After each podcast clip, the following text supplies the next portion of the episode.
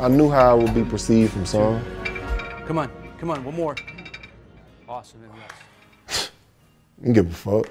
Scoopers Pod. Crazy mother. What? That was open, so I shot the ball. Alright, we here. What are we talking about? Herzlich willkommen beim Scoopers Pod. Ich bin Max und äh, Lukas. Ich darf dich heute zu einer ganz besonderen Ausgabe begrüßen. Hallo erstmal. Hi Max, Gute. Ich denke, jeder, der zuhört, wird mittlerweile wissen, dass die NBA-Saison bis auf weiteres suspendiert wurde und wir uns in einer Ausnahmesituation befinden.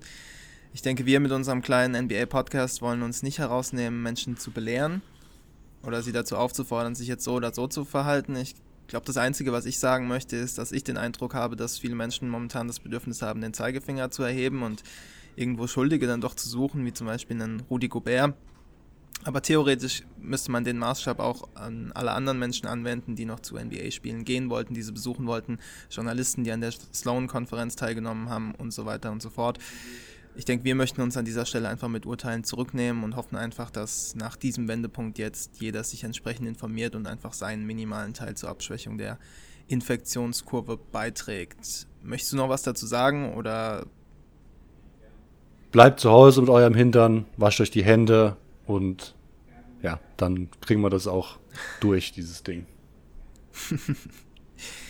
ähm, nichtsdestotrotz äh, gibt uns das heute die Chance, über etwas zu sprechen, das wir schon länger behandeln wollten. Und zwar die Karriere von DeMarcus Cousins. Viermaliger All-Star, zweimal All-NBA Second Team und All-NBA Rookie First Team. Dieser DeMarcus Cousins wurde nun vor drei Wochen von den Lakers entlassen, nachdem er dort das letzten Sommer als Free Agent unterschrieben hat sich kurz darauf leider das Kreuzband riss.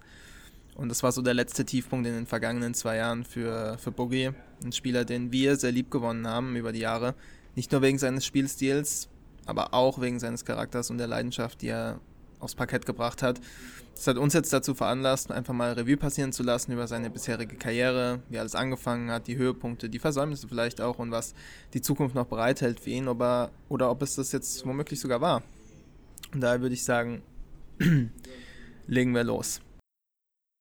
Fifth pick in the 2010 NBA draft, the Sacramento Kings select DeMarcus Cousins from the University of Kentucky. Cousins. Full head of steam. Look out. Ball. Oh, basketball.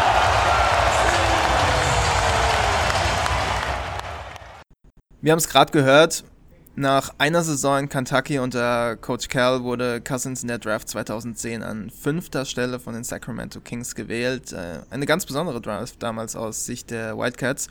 John Wall, Cousins, Patrick Patterson und Eric Bledsoe. Damit wurden gleich vier Kentucky Freshmen innerhalb der ersten 18 Picks gezogen.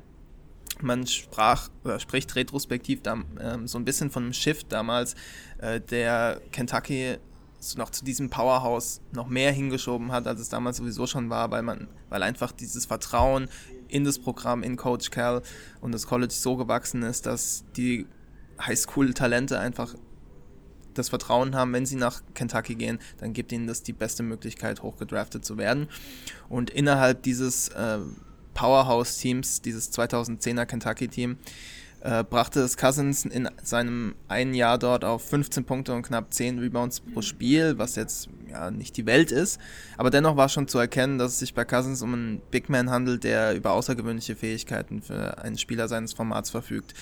Ich denke, etwas, was, wir bei ihm, was bei ihm immer rausgestochen ist, war sein Handle, seine Wendigkeit, dazu aber auch die Möglichkeit, unter dem Korb richtig Bullyball zu spielen. JB, Jay Bilas hat damals äh, sinngemäß gesagt, wenn du als Franchise die ersten Jahre irgendwie mit ihm klarkommst, dann könnte er in fünf Jahren der beste Spieler dieser Draft sein und war es vielleicht sogar auch. Es war also von Anfang an das Potenzial von Cousins sichtbar und die Kings schlugen dann zu, nachdem die Wizards Wall an 1 gedraftet haben. Die Sixers nahmen Evan Turner an 2, Derek Favors ging an 3 zu den Nets und Wesley Johnson an 4 zu den Timberwolves.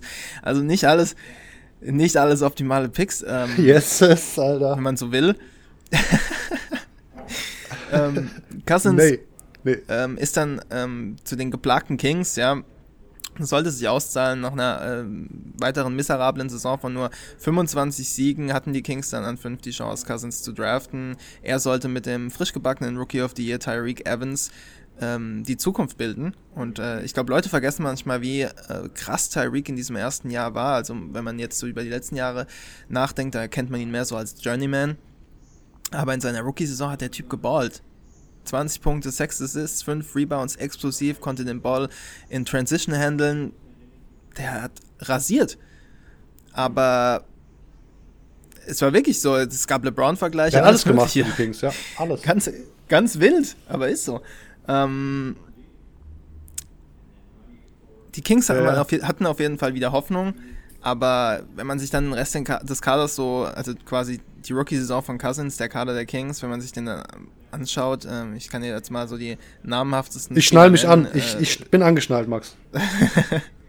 Sammy Dallenberg, ähm, Marcus Thornton, Omri Caspi, Carl Landry, Beno Udry und äh, Rookie Hassan Whiteside, den es dann nochmal in den Libanon verschlagen hat. Ähm, ja, also am. Ende des Rookie-Jahres von der Marcus Cousins haben sie dann einfach mal noch ein Spiel weniger verloren als in der Saison, die ihnen die Möglichkeit gegeben hat, Cousins überhaupt erst zu draften. War also alles nix. Ähm, aber kommen wir zurück auf Cousins als Individuum. Wie hast du das damals erlebt, Lukas? Äh, Wir beide waren, glaube ich, noch nicht so tief im Game, dass wir da jetzt Nacht für Nacht wach geblieben sind ähm, oder für die Draft auch und jetzt jeden College-Spieler kannten. Wann ist dir also dann der NBA-Spieler, der Marcus Cousins, das erste Mal so richtig in, aufgefallen, ins Auge gestochen? Also damals war ich natürlich weit davon entfernt, irgendwie mir, mir die Draft Prospects reinzuziehen und zu schauen, wer, wer irgendwie da Talent hat und, und Top 5 Picks wäre. Ähm, es war aber die, aber die Saison davor, die meine erste League Pass Saison war. Und ähm, damals mit Marvin noch, ähm, Shoutout Marvin nach Amsterdam, ähm, mit dem habe ich mir den ersten, ersten League Pass geteilt. Und ich erinnere mich noch, dass er, dass er die Poster an der Wand häng, äh, am, am Schrank hing, äh, hängen hatte von Derrick Rose und Westbrook und äh, OJ Mayo, OJ, OJ Mayo, genau, und, und Michael Beasley, das waren die Top 4 Picks. Ich glaube, da gab es irgendwie. die hängen da immer noch. Die hängen wahrscheinlich da immer noch, ja. Die gab's, die gab's wahrscheinlich in der Five oder so. Und ähm, ja, da haben wir zum ersten Mal so NBA Playoff Basketball live und in voller Länge geschaut. Und das erste krasse Spiel war das mit von Rose gegen die Bulls, das erste Playoff-Spiel von, von Rose als Rookie quasi, wo er irgendwie rasiert mit, keine Ahnung, 4, 35 Punkten und irgendwie Overtime-Thriller gewonnen gegen die Celtics halt. Und und es war ein Spiel, wo Leute wie, wie, wie John Salmons und Glenn Davis jeweils 40 Minuten auf dem Feld standen, solche Filme. Ähm, auf jeden Fall weiß ich noch, dass, ähm, dass Marvin und ich halt diese, diese Rookie-Class davor so gefeiert haben und diese Explosivität von Rose und Westbrook war ja auch schon brachial unterwegs als, als äh, einfach purer Athlet. Und äh, im nächsten Jahr, als dann John Wall angekündigt wurde, und natürlich hat man das auch, wenn man die Draft und College Basketball nicht verfolgt, ähm, als NBA-Fan mitbekommen, dass da noch so einer um die Ecke kommt, der einfach zu dieser, dieser neuen Generation an Point Guards dazustößt, die einfach irgendwie übertrieben athletisch sind, Score First, können zwar nicht jetzt so unbedingt gut mit dem Ball umgehen und werfen und passen, aber ähm, einfach krank explosive Typen, die einfach nur Bock gemacht haben, gerade einem etwas jüngeren Fan, der halt irgendwie auch noch Highlights und Dunks geil findet. Und ähm, genau, dann habe ich äh, ein bisschen geschaut, was, was mit John Wall äh, so los ist. Und ähm, im Sommer, als er dann gedraftet worden ist von den Wizards, dann wurden halt auch so Sachen geschrieben, du hast vorhin angesprochen mit Calipari, der war dann irgendwie so eine, so eine Talentschmiede in Kentucky. Und ähm, dann habe ich aber auch sowas gelesen, ich weiß nicht, ob es vielleicht sogar auch in der Five war, ähm, dass da eben noch einer aus Kentucky in der Draft relativ weit oben gelandet ist und dass es aber kein Guard ist, ähm, sondern halt der Marcus Cousins. Und da habe ich mir gedacht, okay, hier kommen diese ganzen Point Guards und Athleten einfach rein und ähm, die den Ball bringen und den Ball auch dann nicht mehr abgeben, weil sie abschließen können, so gefühlt. Ähm, Eric Bledsoe war da ja auch dabei, du hast es vorhin schon angesprochen. Und dann habe ich aber gedacht, okay, was ist mit diesem Big Man? So, der ist jetzt auch von, von, von Calipari äh, trainiert worden und auch hochgepickt und dann hatte ich schon so ein bisschen Interesse für ihn, aber er war mir natürlich noch kein Begriff und dann kamen so die ersten Highlights und die ersten, ich spin durch die ganze Zone und drück alle Leute weg, Danks. Ähm, das hat dann dann schon direkt gecatcht, so einfach, weil er, wie du schon auch vorhin schon angesprochen hast, das einfach mit so einer, mit so einer Leidenschaft spielt und seine Emotionen wirklich auf dem Platz. Also gibt ja kaum Leute, die sie mehr gezeigt haben, äh, wie DeMarcus Cousins. Ähm, der hat mich dann relativ schnell ähm, gewonnen und in seinen Bann gezogen und seitdem habe ich, hab ich ihn dann immer weiter ähm, verfolgt und ähm, auch mit, mit Wohlwollen verfolgt. Klar. Und äh, ich fand es halt einfach krass, dass so, dass so diese, diese Point Guard Flut kommt und da ist aber mittendrin auch noch so ein Big Man, der eigentlich auch ganz gut mit dem Ball umgehen kann und, und brachial und beweglich und schnell auf den Füßen zugleich ist. Und das fand ich einfach vom ersten, vom ersten Moment, wo ich das in Highlights und in, in Spielen gesehen habe, beeindruckend. Da hast du recht, da muss ich ehrlicherweise gestehen, dass ähm, das bei mir ein bisschen länger gedauert hat. Ähm, bei mir war es so, ich kann mich noch recht gut erinnern. Es äh, muss eine Rookie-Saison gewesen sein, aber es könnte auch seine zweite Saison gewesen sein, nagel mich nicht fest. Ähm, die Kings waren zu Gast im Garden mhm. und äh, ich habe natürlich nichts sehen wollen.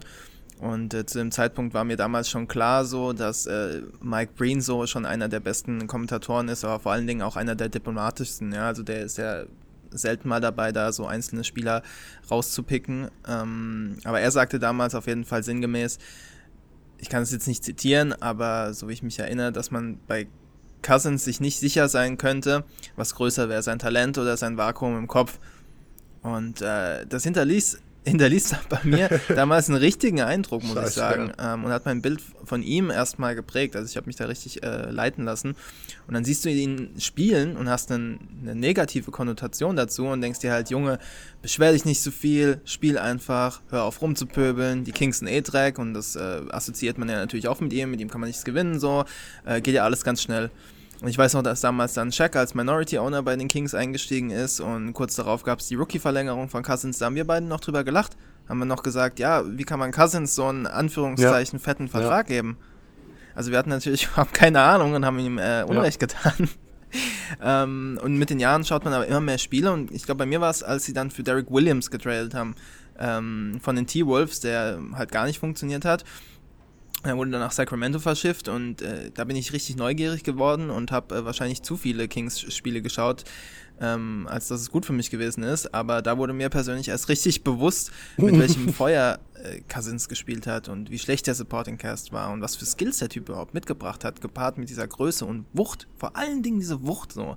Ja, und äh, dass er eigentlich schon ein Einhorn war, was in der NBA zu der Zeit noch nicht so die Marke hinterlassen hat. So, ne? Also es gab diese Marke. Bevor es die Einhörner gab. Genau, aber und deswegen wurde er halt nicht so eingesetzt. Aber es war nicht so, als ob er keinen Touch hatte zu der Zeit, ne? Und er dann einfach irgendwann angefangen hat, Dreier zu ballern. Das konnte er damals halt auch, aber er wurde halt nicht so eingesetzt. Und äh, dann gab es das legendäre Postgame-Interview. Ich weiß nicht, ob du dich äh, erinnerst. Ähm, damals gab es die Gerüchte, dass George, George Karl der Nachfolger des gefeuerten Mike Malone werden sollte. Und ähm, die Kings waren damals eigentlich auf einem soliden Weg, Weg, mit Malone und es wurde auch immer gesagt, die Beziehung zwischen Malone und Cousins, die wäre so gut und so weiter. Nichtsdestotrotz, die Kings haben sich entschieden, Malone zu entlassen und ja, Gerüchte waren überall. Und die Situation war dann folgendermaßen: äh, Maßen, äh, Cousins und die Kings haben gegen die Suns gespielt und Cousins hat einen Buzzerbeater for the win versenkt.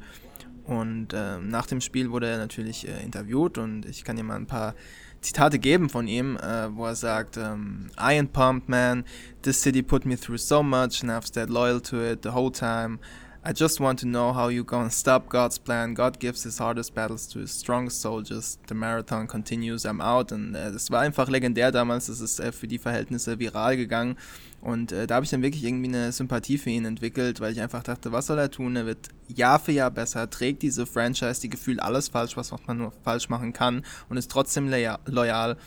Er selbst hat oft gesagt, äh, er wollte immer als Sacramento King retiren und äh, zuletzt haben wir auch von Gerüchten gehört, dass er mal äh, zu den Lakers getradet werden sollte, als diese komplett Trash waren so und er dann kurz vor knapp seinem Agent auch noch gesagt hat, so ey, weißt du was, scheiß drauf, ich kann das nicht machen, so ich scheiß auf die Lakers, so, ich will bei den Kings bleiben, so. Und äh, kannst mich altmodisch nennen, aber so übermotivierte und überloyale Typen, äh, irgendwie haben die bei mir dann immer noch doch irgendwie einen Stein im Brett. Ich feiere es, wenn man auf solche Werte halt irgendwie immer noch was gibt. Und äh, so hat es damals alles bei mir angefangen und seitdem habe ich irgendwie Boogie immer die Daumen gedrückt. Ähm, aber angesichts dieser Bedingungen, auf die er da in Sacramento gestoßen ist, die jetzt, sagen wir mal, nicht optimal waren, äh, denkst du Boogies ersten Jahre oder seine Karriere ähm, hätten bei einem anderen Team komplett anders ausgesehen oder wären anders verlaufen. Ich meine, die, wir haben es gesagt, die Sixers, die Nets und die T-Wolves, die hätten ihn ja alle nehmen können. Oder glaubst du, die Kings waren am Ende des Tages sogar der quote-unquote richtige Fit für ihn? Also die, die Wizards äh, und Wall, das war ja ein Match made in heaven, mehr oder weniger. Also es war ja klar, dass Wall an 1 gehen wird, deswegen würde ich die jetzt mal nicht in Betracht Ja, ziehen. das, äh, du hast die anderen genannt. Genau, du hast die anderen genannt. Wenn ich mich jetzt zwischen Philly, New Jersey, Minnesota und Sacramento entscheiden müsste, wo ich der Marcus Cousins am liebsten ähm, sehen möchte, dann würde ich mich wahrscheinlich für Philly entscheiden. Ähm, also unabhängig davon, die Spieler, die vor ihm gepickt worden sind, sind natürlich mit Abstand sehr viel weniger talentiert gewesen. Die, die Teams vor ihm haben anscheinend eher nach, nach Bedarf und nicht nach dem Prinzip gedraftet, die besten Spieler zu picken. Ähm, ich hätte ihn aber gern, also jetzt rückwirkend, ähm, glaube ich, dass es in Philadelphia vielleicht ein bisschen besser funktioniert hätte. Ähm, der Prozess war noch weit davon entfernt, also er hätte wahrscheinlich sogar ge, noch wahrscheinlich sogar noch gespielt in der, im ersten Jahr. Und ähm, aber in New Jersey und in Minnesota und auch in Sacramento, da musste, hätte er direkt der Man sein müssen. Ähm, die Nets hatten Brook Lopez irgendwie ein Jahr oder zwei Jahre vorher gezogen und der war so der beste Spieler. Also der Brook Lopez irgendwie, der zwei Jahre in der Liga ist, für mich jetzt kein Grund, nicht Marcus Cousins zu nehmen oder die Upside da, da zu riskieren vielleicht. Minnesota, wir wissen alle, wo Minnesota zu dem Zeitpunkt war. Ähm, das waren die, das waren die, wir, wir ziehen Johnny Flynn über Stephen Curry Zeiten, um, um den Daumen gepeilt. Ähm, die mit irgendwie mit Al Jefferson, Kevin Al Love, Jefferson. Al Jefferson und Darko Milicic auf der 5 gespielt haben. Also da gibt's auch jetzt keinen Grund, irgendwie nicht, nicht Cousins reinzuwerfen. Aber die haben vielleicht auch gedacht, der, der passt, passt da nicht in den Frontcourt rein. Ähm, der Case für Philly wäre einfach, dass, ähm, gut, er hätte noch in seinem ersten Jahr mit, mit AI, mit Iverson spielen können. Das reicht für mich eigentlich schon absolut als Grund, dass, dass Philly ihn hätte picken sollen. Aber wie gesagt, Absolut. er hätte halt auch nicht von Anfang an der Man sein müssen. Äh, Iguodala war noch da und der war tatsächlich, ob ihr es glaubt oder nicht, äh, Franchise-Player für die Sixers damals. Ähm, Drew Holiday ähm, wurde im Jahr davor gezogen oder im gleichen Jahr. Ich glaube, ich glaube im Jahr davor. Ähm, um die beiden hätten sie zusammen aufbauen können. Ist eigentlich auch so basketballtechnisch ein guter Fit, ähm, wenn man wenn man schaut, äh, zu was Drew Holiday geworden ist. Ähm, auch wenn er natürlich noch ein paar Jahre gebraucht hat und lang nicht so gut war, wie er jetzt ist, ist ja ist ja klar. Aber ich denke, dass es äh, das Duo zwischen den beiden cool gewesen wäre für die Sixers, äh, lange bevor der Prozess überhaupt ein Ding war und vielleicht wäre der Prozess auch nie passiert in der Form, wenn sie Cousins genommen hätten. Ähm, Ja, voll. ich glaube nicht, dass Sacramento die beste, die beste Destination für ihn war. Ganz im Gegenteil. Du hast vorhin den Kader angesprochen, was da, was da quasi in Anführungsstrichen rumgelaufen ist. Ähm, ja, also Ja, ich meine, also hart. Ähm, auf der einen Seite verstehe ich, was du meinst und auch, ich sag mal, so die Stadt Philly und die Fans Philly und Cousins, das hört sich auch nach einem Fit an, der Ja. für mich Sinn macht. Also die gehen da durchs Feuer mit ihm, da bin ich mir eigentlich sicher, so wie sie es jetzt auch eben für, für Embiid machen. Ja. Ähm, aber von dem Standpunkt hätte halt Sacramento auch gepasst. Weil die Fans da sind natürlich auch absolut crazy über ihre Kings. ja die haben kein Und, anderes ähm, Team, ne? Kein anderes Sportteam. Richtig. Und äh, das Ding ist halt, leider war die Zeit bei den Kings damals halt noch chaotischer, als es momentan jetzt noch ist. Dinge haben sich ja ein bisschen normalisiert. Ähm, kann man schon ein bisschen, kann, kann einem Cousins schon ein bisschen leid tun, so dass das alles so schief gelaufen ist in den ersten Jahren. Ähm, nichtsdestotrotz hat er es ja dann geschafft, über Jahre hinweg äh, trotzdem massive Zahlen aufzulegen. Ähm, wann war es, glaube ich, oder wann, wann denkst du, äh, haben wir den besten DeMarcus Cousins gesehen, davon ausgehend, dass er jetzt das Niveau wahrscheinlich nicht mehr erreichen wird?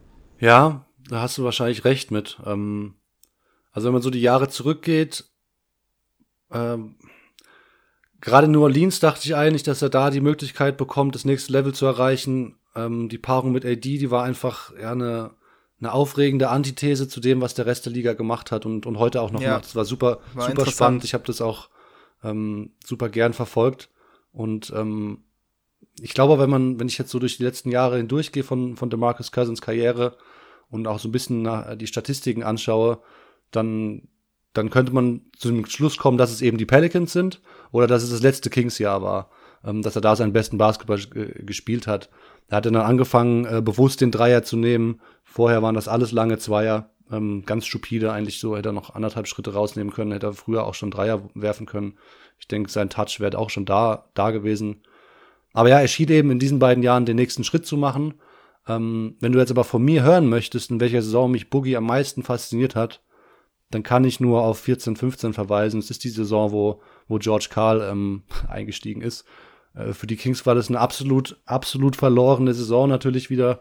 29, 53 gegangen, äh, drei Coaches verheizt, weil, weil zwischen Malone und, und Karl war, glaube ich, noch Ty Corbin.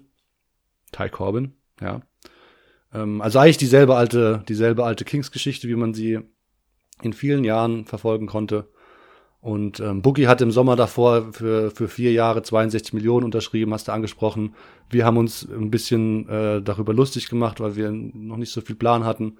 Und ähm, es gab aber auch viele, sag ich mal, professionelle Journalisten, die sich damit jeden Tag auseinandersetzen, die behauptet haben, dass es ganz großer Quatsch ist, der Kings, den die Kings da fabrizieren.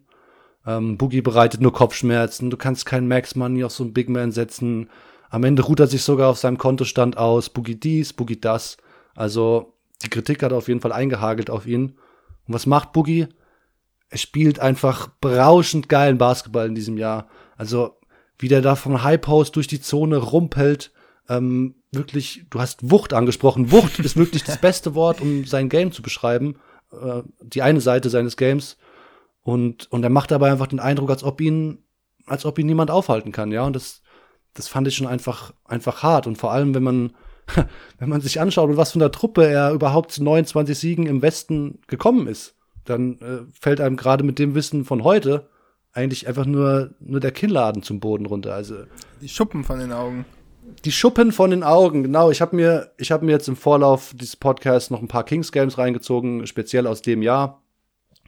Und zum Beispiel das Spiel früh gegen die Clippers in der Saison. Ähm, 4. November 2014 war das. Und ähm, Vielleicht erinnerst du dich an, die, an das Interview von, von Boogie bei Bill Simmons damals, als, als Bill Simmons ihn noch gemocht hat. Ähm, da wird er, wird er gefragt, Boogie wird gefragt, äh, gegen wen er am meisten Bock hat zu spielen und was ihn, und ja, gegen, gegen welches Team ihm am meisten oder welchen Spieler es ihm am meisten Bo äh, Bock macht zu spielen. Und er sagt so, ja, wenn ich fired up bin gegen die Clippers. Also er hatte besondere, besondere Verbindung zu denen ähm, anderes Zitat aus dem gleichen Interview, ähm, dislikes Chris Paul a lot. Ähm, also da war auf jeden Fall Feuer drinne. Und wenn man sich das Spiel anschaut, ähm, ich wollte darauf hinaus, welche Spieler neben ihm gestartet sind. Es waren Darren Collison, okay, solider Point Guard ist okay. Ben McLemore, Nick Stauskas, nee, Ben McLemore, Rudy Gay und Jason Thompson. Von der Bank kamen Ramon Sessions, Carl Landry, Nick Stauskas, Reggie Evans und Omri Caspi. Wer von denen hat in den letzten Jahren noch irgendwo relevante NBA-Minuten gesehen? Rudy Gay und Darren Collison, okay, aber das waren halt auch seine beiden besten Mitspieler. Und in dem Jahr ähm, legt er halt einfach, ähm, keine Ahnung, was hat er aufgelegt? Äh, 25 Punkte, 27 Punkte, 12, 13 Rebounds, sowas in dem Ballpark. Und das Spiel gegen die, gegen die Clippers hat er auch quasi ähm, gut mit bisschen Unterstützung von Gay hat er das gewonnen äh, mit 6 in LA. 34 Punkte, 17 Rebounds, 5 Assists, 3 Blocks, 65 Prozent aus dem Feld. Der hat einfach DeAndre Jordan das pure Business gegeben. Ähm, ich kann jetzt irgendwie davon, davon schwärmen und erzählen, wie er, wie er auch geile Backdoor-Cuts gefunden hat aus dem High Post und auch mal richtig geile Pässe rausgehauen hat oder die ganzen Trailer-Actions, die er gelaufen ist. Und ähm, immer wieder Pick and Pop und das Ding reingeswischt und Blake und DeAndre einfach durch die Zone geschoben. Ähm, da könnte ich jetzt wahrscheinlich noch eine Stunde lang drüber sprechen, weil dieses Spiel, schaut es euch einfach selbst an. Ähm, das ist echt pure Unterhaltung und ist einfach ein Genuss. Und ich glaube, ja, gerade in Zeiten, wo man eh mit seinem Arsch auf der Couch bleiben sollte, ist es keine verkehrte Sache. Ja, also so wie du auch darüber sprichst, also äh, da kann ich mich eigentlich nur anschließen, weil äh, ich habe ähm, natürlich auch eine Kleinigkeit vorbereitet, äh, welche Saison ich denke, das seine beste war. Aber, und ich habe eine New Orleans-Saison genommen.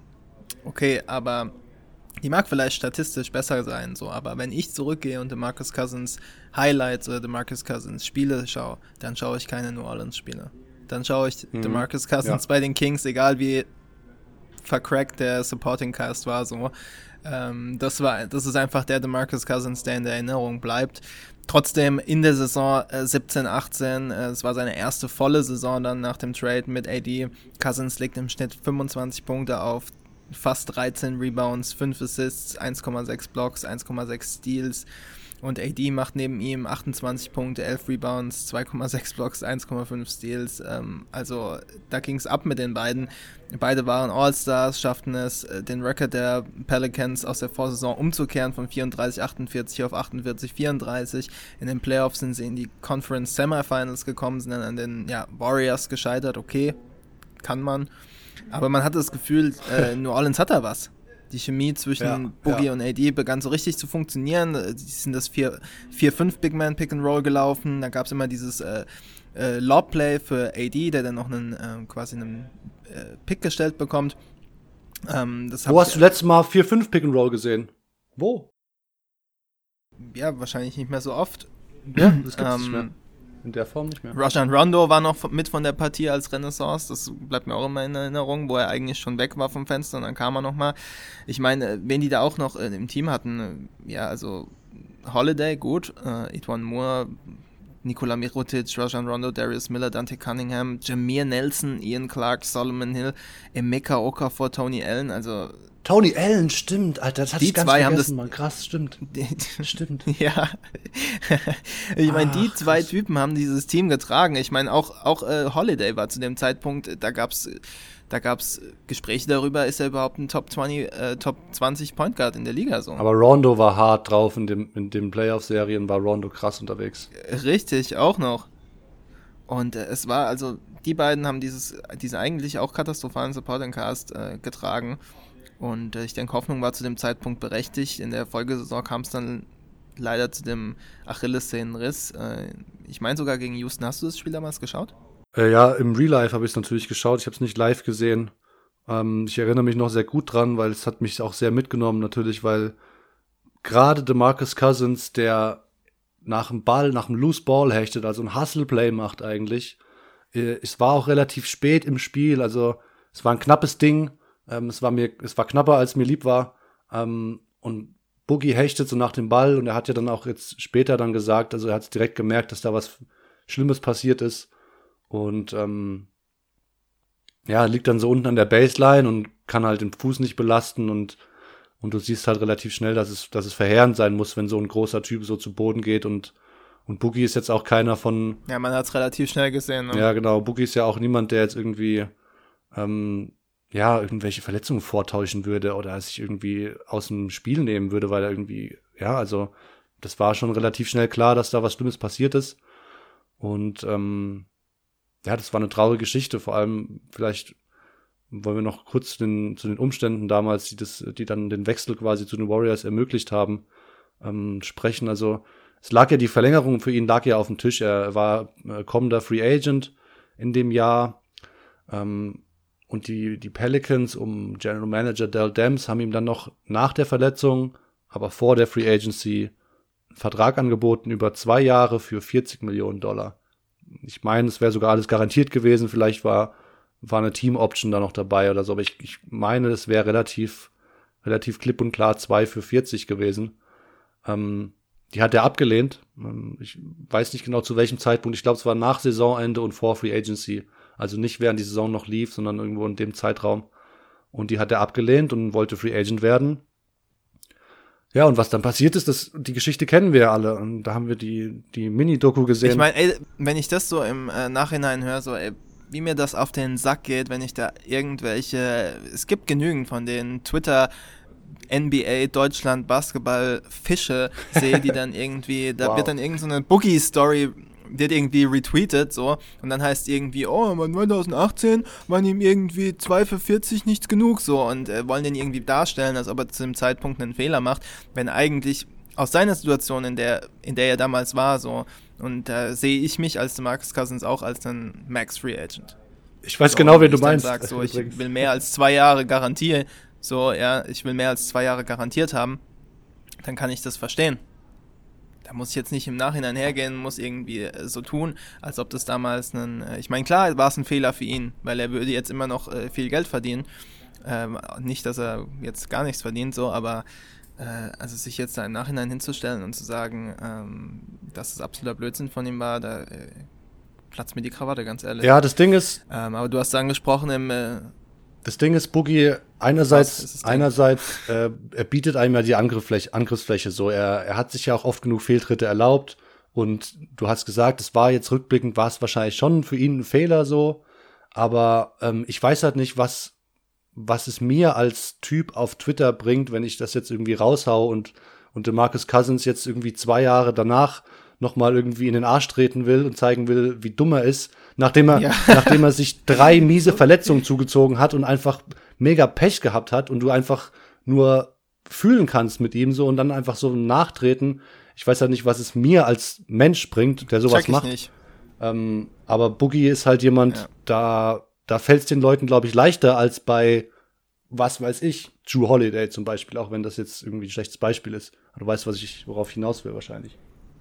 Ja, ja, absolut. Ich weiß übrigens genau, wen du meinst mit dem Tweet. Ich habe den Tweet auch gelesen, ich habe mir das gleich gedacht. Du hast aber angesprochen, es kam dann äh, 2018 im Sommer zu einem, äh, ja, ich denke schon, man kann sagen, Paukenschlag, der so die NBA und ihre Fans so ein bisschen in Schock vers versetzt hat. Äh, Cousins hat dann bei den Champions bei Golden State unterschrieben, äh, große Empörung, äh, die ganze Liga wäre jetzt kaputt und äh, die Warriors und Cousins zusammen. Äh, Cousins selbst hat damals gesagt, das ist sein Chess-Move, sein Schachzug. We reached out to teams. The Pelicans. It was no offer. I understand. They're big year and you don't want to ruin it, taking a chance on a damaged player. Cool. You know, we reached out to some other teams. We got answers like, we don't believe it's a good fit, or we got to see what we're doing with our roster right now. Like, just kind of just bullshit answers. And then it was some just flat out like, we can't take that risk. Ja, der Konsens war nicht positiv. Ähm, er kam dann Ende Januar gegen die Warriors zurück. Ähm, früher und schneller als erwartet. Äh, das erste Play habe ich auch noch direkt vor Augen, wo er direkt äh, dieses Pick and Roll mit Durant läuft und äh, Cousins down the lane und schön abgerissen. Oh ja. Aber so ging es dann leider die folgenden Wochen nicht wirklich weiter. Ne? Ähm, er machte dann 30 Spiele für den Rest der regulären Saison. Hier und da mal war er raus gewesen, aber nur kleine Rückschläge. Hat dann alle Spiele gestartet auch, dabei 16 Punkte, 3,6 Assists, 8 Rebounds, leider nur zwei- 27% von draußen. Trotzdem, wenn man das jetzt so liest und sich in Erinnerung ruft, dass der Kerl ja von einer karrieregefährdenden Verletzung zurückkommt, also dem Achillessehnenriss, und in einem Team spielt, bei dem die Stücke vom Kuchen wesentlich mehr äh, gerecht verteilt werden und aufgeteilt werden, als das bei ihm bisher in der Karriere der Fall war, da könnte man ja eigentlich retrospektiv denken, dass es gar nicht so verkehrt war, diese Statistiken jetzt. Aber irgendwie hatte man diesen Eindruck nicht. Also zumindest ging es mir so. Du kannst gleich noch äh, drauf eingehen, ob es dir so ging. Ähm, man kann jetzt auch hergehen und kann irgendwie ähm, Offensive Ratings und Defensive Ratings äh, zur Hilfe nehmen. Beides sank mit Cousins auf dem Feld für die Warriors, war aber unterm Strich immer noch ein positives Net-Rating. Es war einfach äh, der Look von Cousins selbst aus dem, auf dem Feld, der damals mich äh, so ein bisschen beunruhigt, beunruhigt hat. So, es war seine Spritzigkeit und äh, Vulminanz, die ähm, hat man öfter vermisst. Und auch der Fit mit den Warriors Startern, der war nicht irgendwie, der war irgendwie nicht optimal. Auch wenn es auf den ersten Blick vielleicht so wirkte, weil man dachte, Cousins kann halt von draußen ballern. Der dritte Splash Brother. Ja. Aber es ist nun mal was ganz anderes, ob ich die Jahre davor mit äh, Javel McGee und Festus Ezeli gespielt habe, die genau, aber ganz genau wussten, was von ihnen erwartet wird. Drecksarbeit machen, Picks stellen, hart abrollen und Lobs fangen am besten. Und auch wenn Cousins äh, Sachen davon umsetzen kann, ist er jetzt nicht, äh, spiegelt er nicht genau dieses Profil wider. Allerdings bin ich nach wie vor fest davon überzeugt, dass Cousins in einem System wie den Warriors Sinn machen würde. Wenn er zumindest offensiv in einer Draymond in einer Draymond spielt und vom Elbow irgendwie Bälle verteilen kann, seinen Passspiel nutzen kann oder eventuell halt auch mal selbst scoren kann. Ich meine, defensiv ist eine andere Sache. Aber äh, wie war dein äh, Eindruck bei den, bei, von dem Fit zwischen Cousins und den Warriors? Also ich finde, das Passing wird bei DeMarcus Cousins gern unter den Tisch gekehrt. Also der war ein, ein, jetzt kein überragender Passer wie, wie ein Jokic oder, oder so jemand von dem Kaliber. Aber er ist immer noch jemand, der wirklich Ja, Leute, sehr fähig. der sehr fähig ist, der Leute finden kann und der auch einfach schwierige Pässe spielen kann. Manchmal spielt er vielleicht zu viele schwierige Pässe und möchte den vielleicht spielen, aber gerade, das ist nämlich gerade der, der Punkt bei den Warriors, dass ich da den Eindruck gehabt habe, auch wenn das jetzt nicht wie die Faust aufs Auge gepasst hat und wirklich auch äh, nicht gerade Vorschusslorbeeren bekommen hat, der, der Fit zwischen den beiden, ähm, finde ich, bin ich schon mit dem Eindruck da rausgegangen aus der aus der Zeit von Boogie bei den Warriors, dass ich da den Eindruck gewonnen habe, dass er, dass er weiß, wie er seine Talente oder dass er versteht, dass er seine Talente einem Team ähm, zu Hilfe stellen kann, ohne dass er der absolute Man ist und den alles herum äh, zirkuliert. Und ich finde, da hat er sich eindeutig und ähm, auf jeden Fall in eine Rolle eingefunden, ähm, die im Teamkontext stattfinden kann. Und du hast gesagt, der, der Fit in der, in der Rolle eines, eines Draymond Green in der Offensive oder jemand wie Bogut, der das früher auch viel gemacht hat vom Elbow aus, ähm, das hätte, hätte Cousins auf jeden Fall ausfüllen können. Und ich fand den, auch wenn er da klar nicht in Form war und einfach die Spritzigkeit und die Wucht, äh, über die wir vorhin, von der wir geschwärmt haben, die war nicht mehr so wiederzuerkennen. Ähm, bis auf vielleicht in dem allerersten Play, wo er, wo den, wo den Dank reißt äh, mit Durant im Pick and Roll.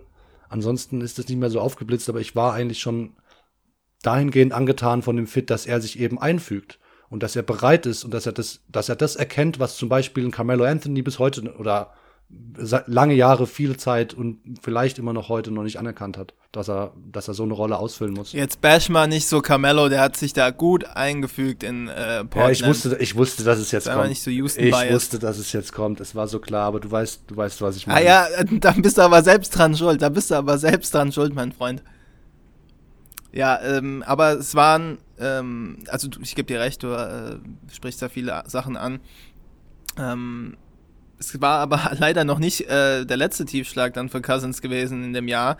Ähm, nicht nur, dass es irgendwie, dass er von außen viel in Frage gestellt wurde, der Fit.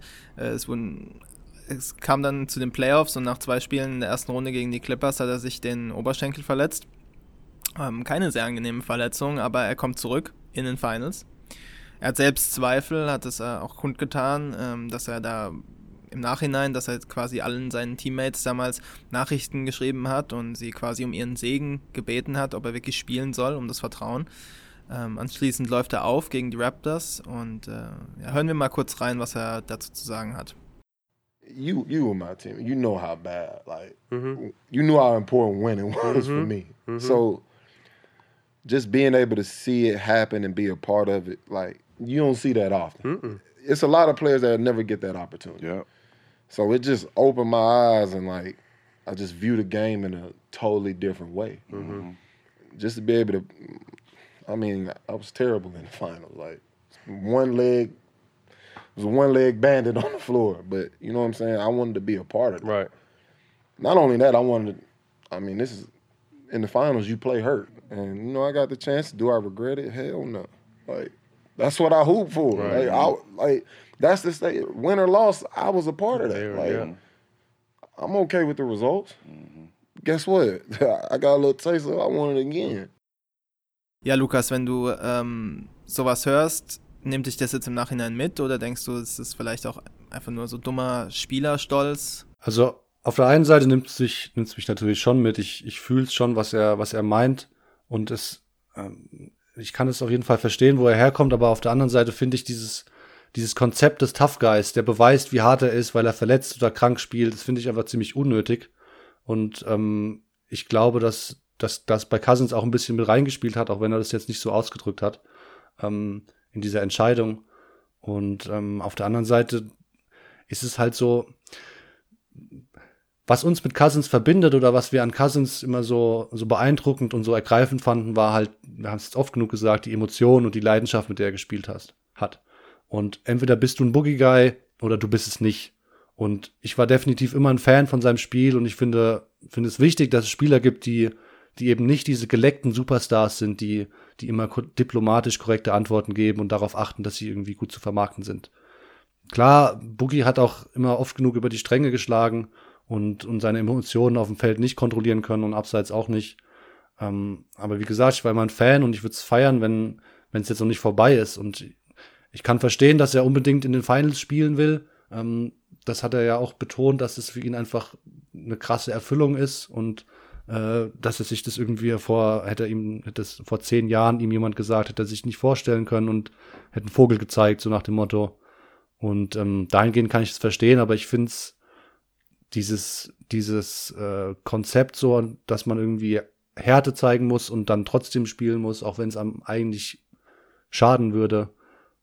Wenn sich das ein bisschen weniger verbreiten könnte in der Liga, glaube ich, dann, dann hätten wir eine Chance gehabt, dass Cousins vielleicht auch irgendwie ein paar Wochen später erst zurückkommt oder in der neuen Saison erst wieder zurückkommt. Ich sehe es ein bisschen anders, weil ich habe das Gefühl, eigentlich ist es auch das, was wir immer wollen. Wenn du jetzt deinen Guy hast, den du gedraftet hast, so und du entwickelst ihn, sagen wir, er wäre noch bei den Kings gewesen, das ist doch genau das, was wir von unseren Sportlern wollen. Dieses Herz, diese Leidenschaft, sich durchbeißen, alles geben, verletzt spielen, das verlangen wir natürlich alle nicht, aber wenn sie es dann machen, eigentlich finden wir es ja geil. Und ähm, ich meine, ich finde, Cousins gibt hier einen ganz ehrlichen und auch erwachsenen Einblick auf sein, auf sein Seelenempfinden zu der Zeit. So, er wollte spielen, er ist jeden Tag, hat mehrere Schichten Rehab gefahren, um überhaupt die Möglichkeit zu besitzen, zurückkommen zu können. Er hat sich das dann erarbeitet und dann nach so einem solchen Jahr dazusetzen und zu sagen, ich kann mit dem Ausgang der Finals so leben, aber ich wollte einfach ein Teil davon sein. Ich wollte mir das nicht entgehen lassen, weil viele Leute kriegen überhaupt gar nicht die Chance oder viele Spieler in der NBA kriegen niemals die Chance, Teil von so einem von so einer Winning Culture zu sein. Und ich finde, das ist nicht einfach und äh, ich finde, es sagt viel über ihn aus und genauso die Tatsache, dass er diese Win Winning Situation bei den Warriors anspricht. Er war vorher nie Teil einer richtigen Top-Franchise. Die Pelicans hatten damals noch eine andere Führung, die Kings sowieso nicht. Und wie begeistert er davon spricht, was das für einen Unterschied macht, das zeigt einfach, woraus der Typ eigentlich gemacht ist, auch wenn er in den Wegen, die er bestritten hat, vielleicht nicht immer den richtigen gewählt hat. Nee, bin ich, bin ich vollkommen bei dir. Also natürlich ist es geil, wenn der, wenn er diese Emotionen und die, die Liebe zum Spiel einfach in jede Situation steckt. Aber ich denke, es wäre vielleicht auch ein bisschen clever, wenn man, wenn man einfach mit bisschen, bisschen Verstand die Sache auch angeht und nicht sagt, ich muss jetzt unbedingt spielen. Auch, also schau dir mal die Verletzungshistorie an, welche Big Men mit, von so einer Verletzung nach so geringer Zeit zurückgekommen sind. Ich glaube, da gibt's keinen kein Beispiel, was das rechtfertigen würde, so früh zurückzukommen. Klar willst du in den Finals spielen, jeder will in den Finals spielen, natürlich, aber sind schwierig. Ja, du musst auch wissen, du bist, du bist ein Jahr von der ähm, Achillessehnenverletzung ent, ähm, entfernt. Also die hast du hinter dir gelassen, du kommst zurück, du bist wieder verletzt. Du hattest im Sommer davor ähm, keine Angebote, du weißt, wie sich das anfühlt, so und denkst dir vielleicht, das ist meine letzte Chance, überhaupt jemals in den klar, zu. Verstehe ich alles, verstehe ich alles, klar. Aber vielleicht ist auch gerade dann schlauer, es nicht zu tun. Nee, kann ich nicht nachvollziehen. Warum? Wenn du doch weißt, dass du gerade von einer Verletzung zurückkommst und du weißt, du hast dich jetzt bisschen zurückgekämpft und du hast aber gemerkt, dass du noch nicht wieder der Alte du bist. Du weißt aber auch nicht, ob es nicht deine einzige Chance ist. Ja, selbstverständlich. Du weißt nicht, ob es ja, deine letzte Chance natürlich. ist. Natürlich. Okay. Das, das ist ein Argument, was man dann nicht irgendwie, wo man nicht gegen äh, argumentieren kann. Aber ich denke einfach, es wäre. Eben. Gerade wenn du vorher von so einer Verletzung zurückkommst und dir, du denkst im ersten Moment, es ist meine letzte Chance. Und verletzt dich dann aber wieder und kehrst vielleicht auch und, und denkst auch darüber nach, komme ich vielleicht zu früh zurück und ist es jetzt das Richtige oder ist es das Falsche, was soll ich tun? Ähm, ich kann verstehen, dass er sich dafür entschieden hat. Ähm, ich glaube aber, es hätte ihm geholfen, hätte er es vielleicht anders irgendwie, wäre die Situation anders angegangen. Ja, ich glaube, äh, da sind wir dann schon näher zusammen. Es hat letztlich dazu geführt, wir wissen es alle, dass die Raptors die Finals gewonnen haben. Äh, jetzt nicht allein wegen Boogie, aber das war der Ausgang der Finals und äh, im darauffolgenden Sommer 2019 unterschreibt Cousins dann bei den Los Angeles Lakers. Er schließt sich also LeBron an und ist wieder mit AD vereint. Auch ein großer Teil, warum er das machen wollte. Er hat so im Nachhinein auch so ein bisschen äh, wehleidig immer von dieser AD-Paarung ge gesprochen, dass die beiden das Gefühl hatten, dass die was Großes hätten schaffen können. Jetzt waren sie wieder vereint. Ähm, ja, im August, nur wenige Wochen nach der Free Agency, erleidet er dann einen Kreuzbandriss, ähm, wie sich herausstellen sollte. Und äh, ja, seine Saison ist beendet seit dem 22. Februar, als die Lakers dann Cousins entlassen haben, um einen Roster-Spot zu kreieren. Wie kann es also weitergehen mit ihm? Siehst du ihn nochmal zurückkehren? Äh, was, was kann er den Teams noch geben in seinem jetzigen Stadion? Schwer natürlich zu beurteilen, aber. Sehr schwer, da eine Prognose jetzt zu, zu, zu machen, aber ich, also ich würde bis natürlich, das äh, ist hoffentlich durchgeklungen, dass ich mir sehr, sehr wünschen würde für ihn und dass er, dass er eine Chance noch verdient hat, zu zeigen, wie er sich in ein Team einfügen kann. Ähm, ich, wow, ich weiß es nicht, ob er, ob er nochmal quasi in einen Regular Season Kader reinkommt. Vielleicht kämpft er sich jetzt irgendwie durch, durch Training Camps durch nächsten Sommer, wenn er dann überhaupt schon bereit ist wieder. Ähm, wahrscheinlich soll es irgendwie dann reichen, dass er, dass er im September, Oktober oder was wieder, wieder einsteigen kann in, in Training. Es braucht ein Team, was, was sich denkt, äh, wir, wir glauben daran, dass da noch was ist, dass er noch nicht, dass sein Körper noch, noch was aushalten kann, dass sein Körper, Körper stabil ist ähm, und ein Team, das gleichzeitig auch denkt, wir kriegen den in unserem Lockerroom gut unter und der, wir haben Leute, die ihn vielleicht auffangen können und die ihm vielleicht helfen können dabei, seine Emotionen zu kontrollieren. Was er ja auch schon zumindest Anzeichen gemacht hat, finde ich, dass er das besser hinbekommt. Ähm, ich denke, es ist schwierig, so ein Team zu finden. Ähm, welches Team könnte, könnte da in Frage kommen? Ähm, vom, vom Fit her könnte er bestimmt nach Boston passen, aber nach dem, was Boston mit, mit Kyrie durch hat, weiß ich nicht, ob die, ob die so, ein, so jemanden dann so eine große Persönlichkeit da wieder reinholen möchten. Ähm ich denke, es ist schwierig. Ich denke, es wird schwierig für Boogie, nochmal einen Fuß in die Tür zu bekommen. Ähm, ich würde es echt sehr wünschen. Aber dass er, also dass er wieder ein All-Star wird oder auch das Niveau anknüpfen kann, das sehe ich, ja, sehe ich leider nicht, sehe ich leider nicht kommen. So, ich, da bin ich relativ pessimistisch. Aber ich, ich denke, dass ich ja, dass er noch eine Chance bekommen wird und dass er, dass er irgendwo trainieren kann, dass er vielleicht auch in die Saison mit reingenommen wird und dass es dann darum geht, einfach fit zu bleiben und, und seine Rolle auszufüllen und wenn er, wenn er fit bleibt, dann glaube ich, dann traue ich ihm das zu, dass er das machen kann. Und ähm, ansonsten wird es auf jeden Fall ein schwieriger, schwieriger Pfad, den er jetzt gehen muss. Ja, absolut. Also schwierig wird es schon. Die Tage von ihm als Baustein von einem Contender, die sind auf jeden Fall gezählt, das ist klar, denke ich. Ähm, welches Team jetzt ein guter Fit für ihn war, ich denke, das liegt noch zu weit, äh, oder sein könnte. Ja, ja, das, doch, das liegt noch ja, zu weit natürlich. in der Zukunft, was sich da jetzt noch alles ähm, ändern wird. Rein vom systematisch sehe ich nach wie vor, habe ich ja jetzt äh, auch schon gesagt, bei den Warriors einen guten Fit, je nachdem, was die machen wollen. Aber ähm, ja, hat er noch einen Platz in der Liga? Ich hoffe es. Ähm, und ich glaube auch, dass wir ihn nochmal sehen werden. Ich sehe es vielleicht ein bisschen optimistischer als du. Ähm, vielleicht auch einfach. Ich habe nur pessimistisch geäußert, Pessimismus geäußert zu dem, zu dem All-Star-Ding. Ansonsten, ich habe ja auch gesagt, ich glaube, dass er, dass er noch einen Platz finden kann, wenn, wenn die Situation stimmt. Okay. Bei den Lakers vielleicht sieht man ihn auch da nochmal, da ist man ja auch guter Dinge auseinandergegangen. Er trainiert ja noch dort, könnte ich mir irgendwie vorstellen.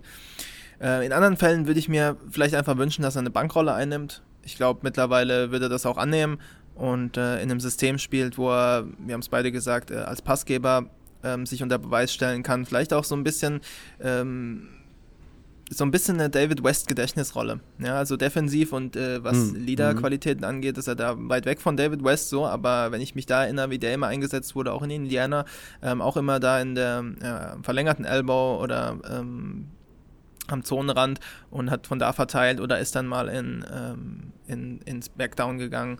Ja, solche Sachen könnte ich mir vorstellen und das halt, halt defensiv richtig eingesetzt wird. Ja, er ist nicht der ähm, Big Man, den du da draußen am Perimeter alles switchen lässt, so, sondern lass ihn in einem System spielen wie ein Brook Lopez, lass ihn immer tief absinken, bring ihm irgendwie noch ein bisschen besser bei, wie er sich da vertikal äh, lang machen kann und den Korb ein bisschen besser beschützt, dass er nicht jedes Mal geguckt wird. Ähm, aber sowas in der Art würde ich mir sehr für ihn wünschen. Ähm, und ich hoffe, dass es noch nicht vorbei ist. Aber klar ist auch, wenn er keinen Verein zu Beginn der Free Agency findet oder während der Free Agency und nächstes Jahr erstmal aussitzt oder wenn er einen Verein findet und dann erstmal keine Leistung bringen kann, dann äh, denke ich, äh, ist, sind so Sachen wie Karriere aus auf jeden Fall sehr greifbar und ähm, ja. Ich glaube, an dem Punkt äh, können wir jetzt auch einen äh, Schlussstrich ziehen. Ähm, es ist irgendwie so eine Geschichte mit Cousins, ähm, die ich auch irgendwie, das geht so schnell, also es äh, zeigt einem einfach mal wieder auf, wie schnelllebig diese, diese Liga ist. Vor, vor zwei Jahren die, das Vertragsangebot, wir haben drüber gesprochen und äh, man ist auf dem absteigenden Ast, Cousins und AD, eine, ähm, eine Mischung, so die man so vorher in der Liga auch noch nicht hatte. Äh, und äh, zwei Jahre später muss man über das Karriereende reden. Ähm, an dieser Stelle trotzdem ein Danke erstmal an alle, die, die dabei geblieben sind und mit uns diese kleine retrospektive Reise unternommen haben.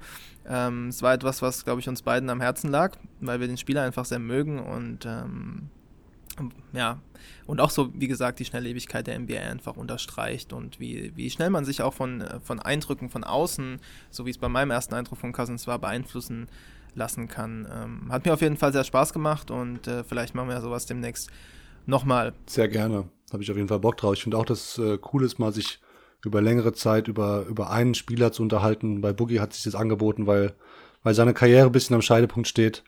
Aber ich finde, ich finde, es ist wichtig, dass diese genau. Liga Persönlichkeiten hat und, und Charaktere hat. Und Boogie ist einer von der, von diesen Leuten, die ich da, die ich da wirklich, äh, denen ich das hoch anrechne, dass sie nicht, dass sie nicht den, den Standardscheiß immer mitmachen und sich damit zufrieden geben, auch wenn es manchmal echt in die falsche Richtung ausschlägt. Ähm, aber ja, nothing but love. Absolut. Kann ich mich nur äh, anschließen, hast du schön gesagt. Dann, ähm, wir sprechen uns, Lukas. Hau Mach's rein. gut. Ciao, ciao.